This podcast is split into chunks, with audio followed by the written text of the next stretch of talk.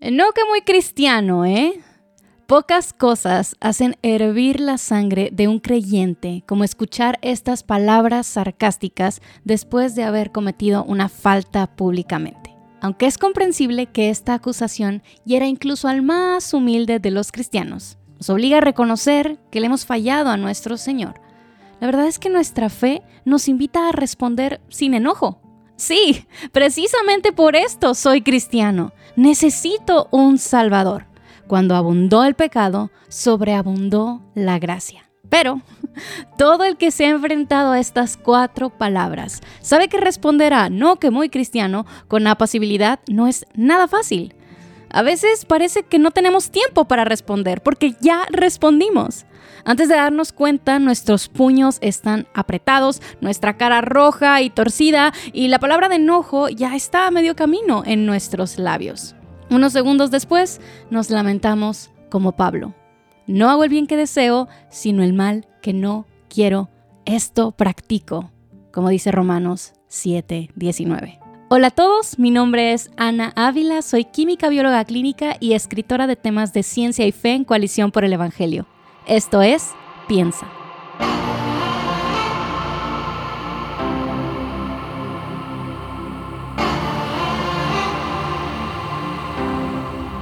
En todo creyente existe la tensión visceral de la santidad.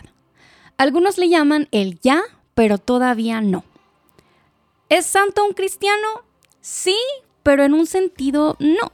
Es santo y también pecador fue arrancado del reino de las tinieblas, pero no siempre vive como ciudadano del reino de la luz. Ya no es esclavo de la carne, pero sigue cayendo en tentación. Los teólogos suelen distinguir que la santificación, la obra de Dios para hacernos santos, a diferencia de la justificación, que es el acto a través del cual Dios nos declara justos delante de Él, y la regeneración, a través del cual Dios da nueva vida a los creyentes, es un proceso. La santificación es un proceso.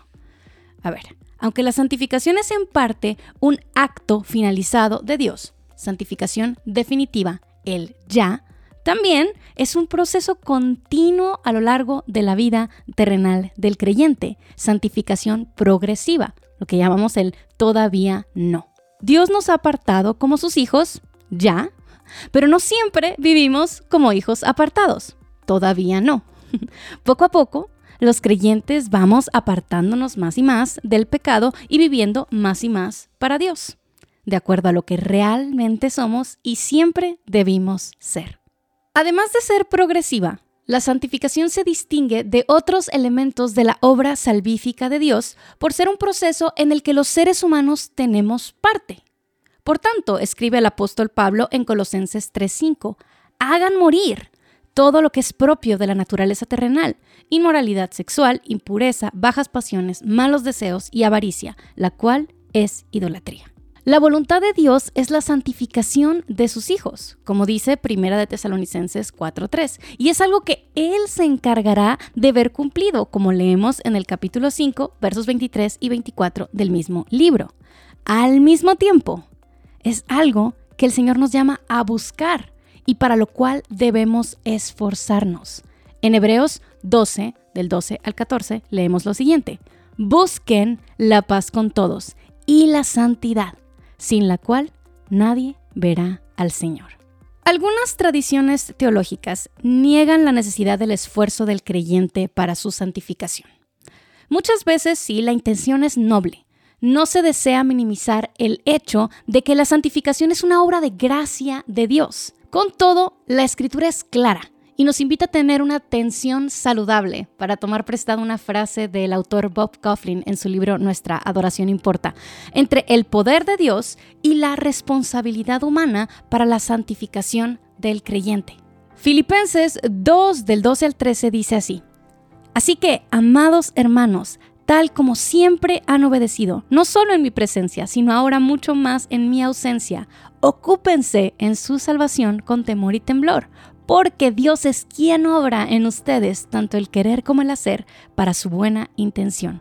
Ocúpense en su salvación porque Dios es quien obra en ustedes tanto el querer como el hacer para su buena intención. Hasta aquí, todo bien. La pregunta que surge es, ¿cómo? ¿Cómo hacemos morir aquello que no deseamos, que va en contra de lo que somos como hijos de Dios? Hay mucho que se puede decir respecto a este tema, pero en este episodio nos enfocaremos en la importancia de, uno, entender cómo pensamos, para dos, renovar lo que pensamos y tres, como resultado, transformar la manera en que caminamos. La vida transformada viene de una mente renovada y para ser más intencionales en renovar la mente, es útil entender mejor la mente. Uno de los pasajes más populares de la Escritura para animar a los creyentes a alinear sus vidas a la voluntad de Dios se encuentra en el libro de Romanos, capítulo 12, versos 1 y 2. Por tanto, hermanos, les ruego por las misericordias de Dios que presenten sus cuerpos como sacrificio vivo y santo, aceptable a Dios que es el culto racional de ustedes. Y no se adapten a este mundo, sino transfórmense mediante la renovación de su mente, para que verifiquen cuál es la voluntad de Dios, lo que es bueno, aceptable y perfecto. Este pasaje nos muestra que para saber qué es lo que le agrada a Dios, para discernir lo bueno y aceptable y perfecto, y entonces poder ponerlo por obra, debemos renovar nuestra mente. La Biblia de estudio ESV comenta que las vidas de los que pertenecen a Cristo son cambiadas conforme sus mentes son renovadas para que puedan discernir la voluntad de Dios. La transformación viene de la renovación. Si queremos crecer en nuestro entendimiento de lo que le agrada al Señor para luego ponerlo en práctica, necesitamos trabajar en que nuestra mente sea hecha nueva. Esto tiene todo el sentido del mundo. Lo que pensamos moldea nuestras acciones. Antes, en la ceguera del pecado, restringíamos la verdad, como expone Romanos 1.18, y vivíamos en pecado. Ahora debemos abrazar la verdad y vivir en santidad. Imagina que vas en el tráfico después de un largo día de sacar a pasear a tus hijos. De repente, un motociclista se atraviesa por la derecha y se adelanta a toda velocidad. Antes de que te des cuenta de lo que está pasando, tu cuerpo reacciona y viras el volante unos centímetros para evitar un accidente. en ese momento deberías agradecer a Dios porque Él te diseñó con lo que el psicólogo Daniel Kahneman denomina el sistema 1 de la cognición. Este sistema representa todo lo que sucede en nuestra mente de manera automática, sin requerir atención consciente. Fuera de las horas de sueño, el sistema 1 siempre está funcionando. A través de él puedes percibir estos sonidos que forman palabras que puedes entender sin dificultad, a menos que el español no sea tu idioma natal. Entonces tu sistema 2 está toda máquina. Hablaremos más sobre él en un momento. El sistema 1 hace cosas que son sumamente familiares, pero también, si lo pensamos un poco, francamente asombrosas. A través de este pensamiento automático podemos detectar el tono irritado de la voz de nuestro cónyuge, aunque te diga que no está enojado. Y también podemos percibir cuál de los objetos que están frente a nosotros está más lejos. No decidimos hacer esto.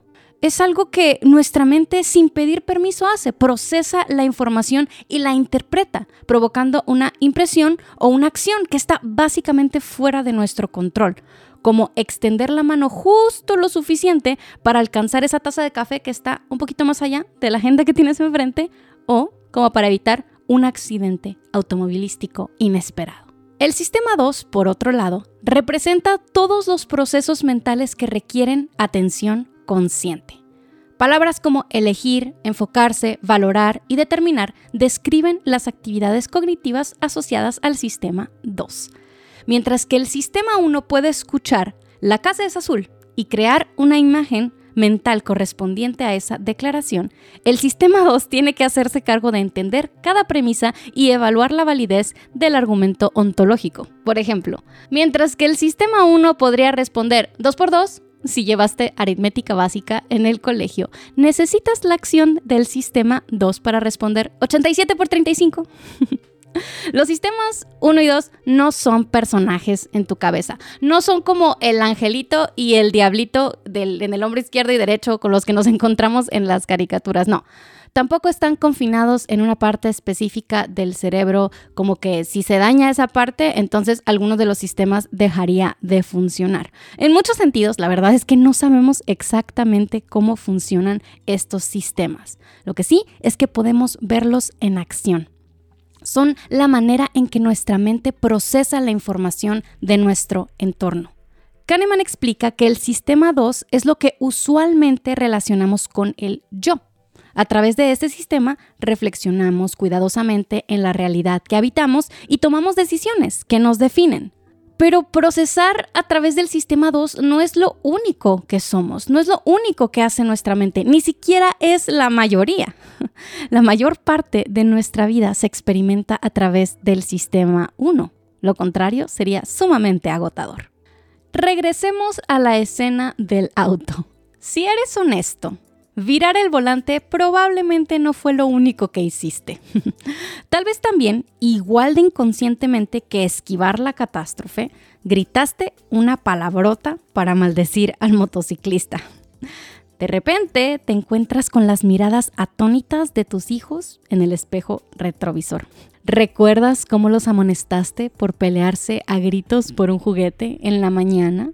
Les hablaste de ser pacientes, de usar palabras amables y con todo. Tú acabas de ser exactamente lo contrario. No es que no sepas lo que es bueno. ¿Por qué entonces no lo hiciste? Una manera de responder es que quizá, a diferencia de lo que pensabas, tu mente no ha sido renovada completamente. Ahora, por completamente no me refiero a perfectamente o plenamente. Eso sucederá solo en la eternidad. En este contexto, completamente se refiere a que tanto el sistema 1 como el sistema 2 de pensamiento abracen la verdad de que bendecir es mejor que maldecir. Que de ti broten palabras amables no solo cuando te esfuerzas conscientemente en hacerlo, lo cual es muy bueno, sino también de manera instintiva, porque ya es parte de tu naturaleza más profunda. El tema de renovar la mente usualmente lleva a los cristianos a enfocarse en los asuntos del sistema 2. Pensamos que renovar la mente es interpretar los eventos de nuestra vida de acuerdo a la palabra de Dios. Es memorizar versículos y traerlos a la memoria cuando las cosas se ponen difíciles. Es predicarnos el Evangelio a nosotros mismos. Y todo eso es bueno y necesario, pero no es suficiente. Al explorar las escrituras es fácil reconocer que la santidad debe ser más que conocer, entender, abrazar e incluso practicar conscientemente lo que es bueno. Cuando lo malo sale de nuestra boca o de nuestras manos o incluso de nuestro pensamiento, en los momentos de respuesta automática es una pista bastante clara de que el pecado está teniendo lugar en nuestro interior, aunque no nos demos cuenta de ello. Como dijo nuestro Señor en Lucas 6:45, de la abundancia del corazón habla su boca. Pero, si no tenemos acceso consciente al sistema 1 de la cognición, ¿cómo podemos renovar este aspecto de nuestra mente? ¿Es posible cambiar estas respuestas automáticas de nuestros pensamientos y nuestras acciones cuando no tenemos control alguno sobre ellas? Daniel Kahneman quien estudió extensivamente los sistemas 1 y 2 del pensamiento, es algo pesimista sobre la posibilidad de cambiar los procesos del sistema 1. Utiliza el ejemplo de una ilusión óptica para mostrar cómo es que a pesar de que podemos saber que algo es de una manera, nuestros sentidos no pueden evitar percibir algo de otra manera. Mira estas líneas. Para los que solo nos escuchan y no están viendo el video en YouTube, pueden buscar en internet la ilusión de Muller-Lyer, M-U-L-L-E-R, L-Y-E-R. Ok, las dos líneas que vemos aquí son de la misma longitud. Con todo, incluso después de comprobar la longitud con una regla, no podemos evitar percibir que la línea inferior es más larga que la superior. Entonces, Kahneman piensa que lo mismo sucede con las ilusiones cognitivas que él presenta en su libro Pensar rápido, pensar despacio.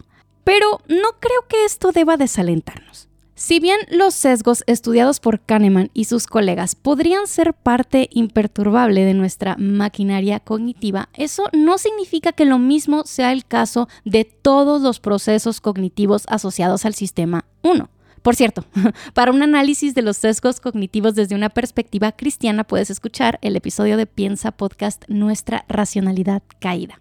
El mismo Kahneman presenta dos ejemplos de intuiciones de expertos que nos muestran que los procesos automáticos pueden entrenarse. Uno es el caso de un ajedrecista que aprende a identificar de manera intuitiva cuál es el mejor movimiento después de haber pasado horas, horas estudiando y practicando ajedrez, cientos de horas.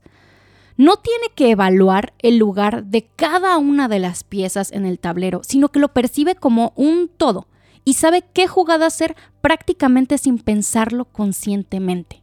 El otro ejemplo es el de un bombero que grita, salgamos ya, sin saber por qué, poco antes de que un edificio en llamas colapse.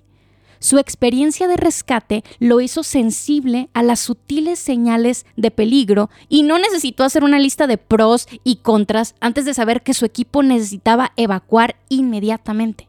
Kahneman escribe, las intuiciones válidas se producen cuando los expertos han aprendido a reconocer elementos familiares en una situación nueva y actuar de manera adecuada a ella.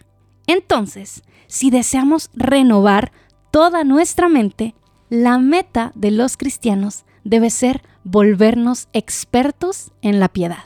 Quizá este es otro de los casos en los que, como escribió el doctor Robert Jostrow, el científico ha escalado las montañas de la ignorancia, está a punto de conquistar el pico más alto cuando se impulsa sobre la última roca es recibido por un grupo de teólogos que han estado ahí durante siglos.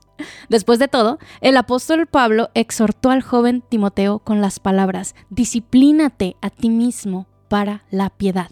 Pero el trabajo de los científicos no es en vano, sino que puede ser una excelente herramienta para ayudarnos a obedecer los mandamientos que encontramos en la Escritura. Si hemos de volvernos expertos en la piedad, es útil conocer cuáles son las mejores estrategias para el desarrollo del rendimiento experto. Y resulta que existe todo un cuerpo de literatura científica al respecto. ¿Cómo luciría aplicar los principios descubiertos por este campo de la ciencia a la disciplina de la piedad? El doctor K. Anders Ericsson, quien falleció en el 2020, fue todo un experto en ser experto pasó gran parte de su carrera académica investigando cómo es que los atletas olímpicos y otros profesionales de alto perfil desarrollan habilidades que van mucho más allá de lo que puede hacer un ser humano promedio. Uno podría pensar que gimnastas como Simone Biles, ajedrecistas como Magnus Carlsen u oradores como Winston Churchill nacen con algo que los hace sobresalir en sus disciplinas. Pero a pesar de que existen unas cuantas características biológicas que sí ofrecen ciertas ventajas en algunas áreas de especialización, la realidad es que los expertos no nacen, se hacen. Y no sucede nada más porque sí. Simplemente pasar tiempo jugando ajedrez, escribiendo o dirigiendo una empresa te hará mejorar en esas áreas solo de manera muy limitada tarde o temprano, una vez que hayas adquirido destreza y conocimientos básicos y logres evitar errores dramáticos, dejarás de crecer, aunque continúes dedicando tiempo a la actividad.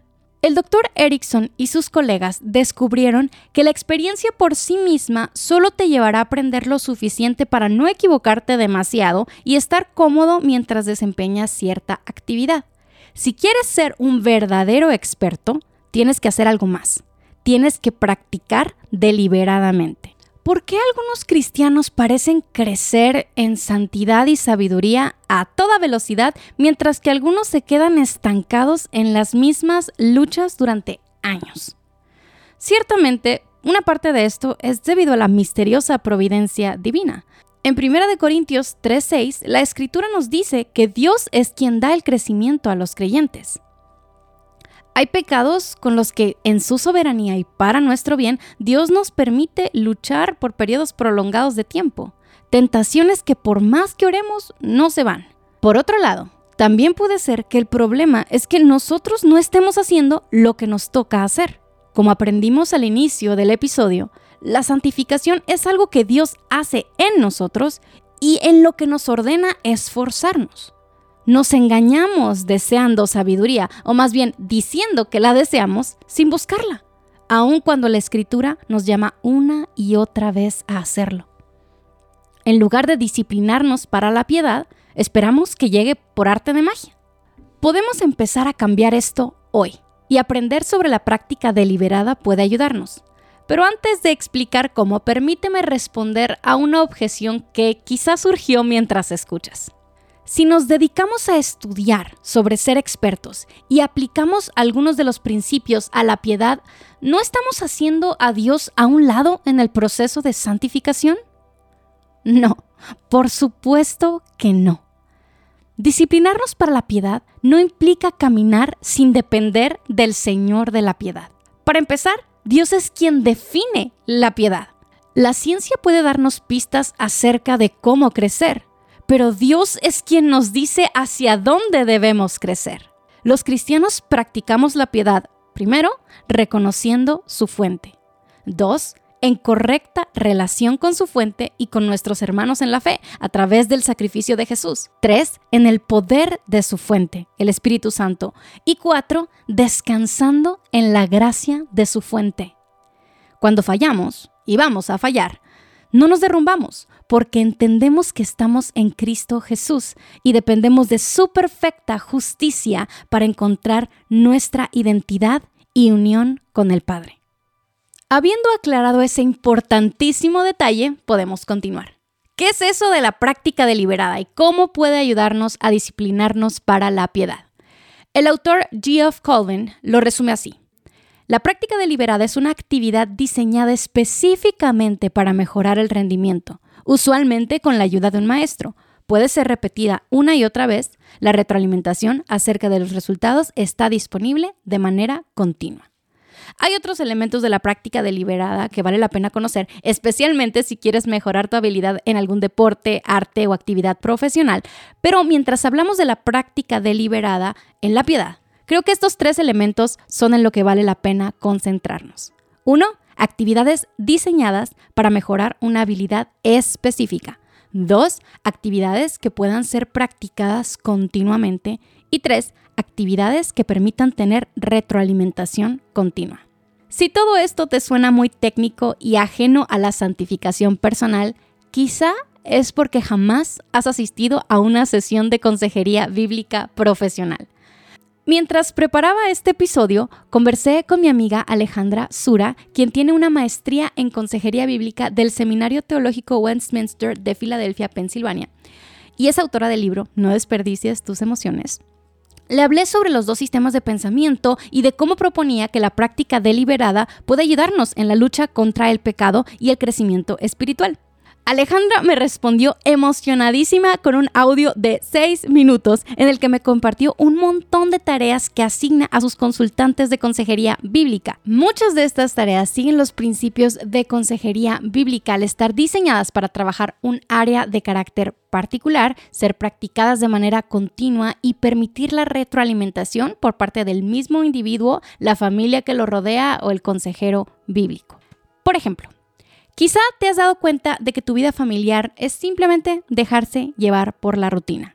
Se levantan, se preparan para las actividades del hogar, colegio, trabajo, salen, regresan, comen, duermen una y otra y otra vez. ¿Has notado que no conoces el corazón de tu cónyuge o de tus hijos y la verdad es que has sido un poco egoísta e indiferente? ¿Quieres cambiar eso, pero no tienes idea de por dónde empezar?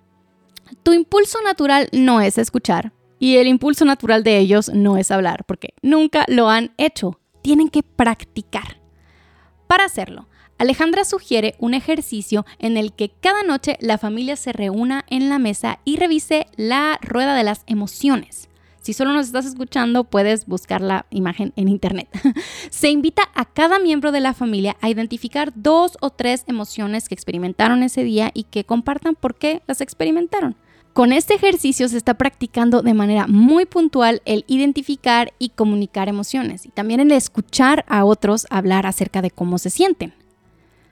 Poco a poco, el identificar, comunicar y escuchar se volverá algo de lo más natural, lo que les permitirá entenderse, amarse y servirse mucho mejor como familia.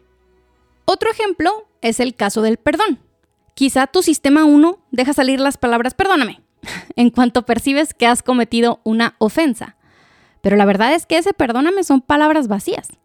Lo que quieres que brote de ti es un arrepentimiento genuino, empapado de amor por tu prójimo. Tienes que practicar. Alejandra sugiere un ejercicio en cuatro partes. En lugar de simplemente decir perdón, cuando identifiques que has pecado contra tu prójimo, empieza uno, reconociendo al Señor, yendo delante de Él y pidiéndole que te ayude a examinar tu corazón y darte cuenta de tu pecado. Y luego, dos, reconociendo a tu prójimo, evaluando detalladamente qué fue lo que hiciste en su contra.